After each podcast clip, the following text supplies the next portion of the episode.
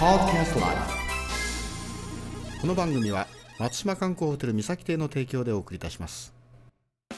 熊本弁講座 with English はいこんばんはチコさんです、えー今日はですね早くも68回目になります。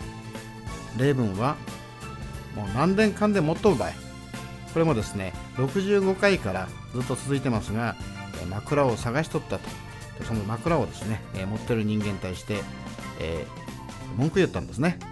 ところが、開き直ってですねもう主が言うことは何年間でもっとですねドラえもんのポケットみたいですね。何年間でもっととばい。そんな感じです。You name it and I have it ですね。You name it and I have it はいおさらいしましょう。もう何年間でもっととばい。ですね。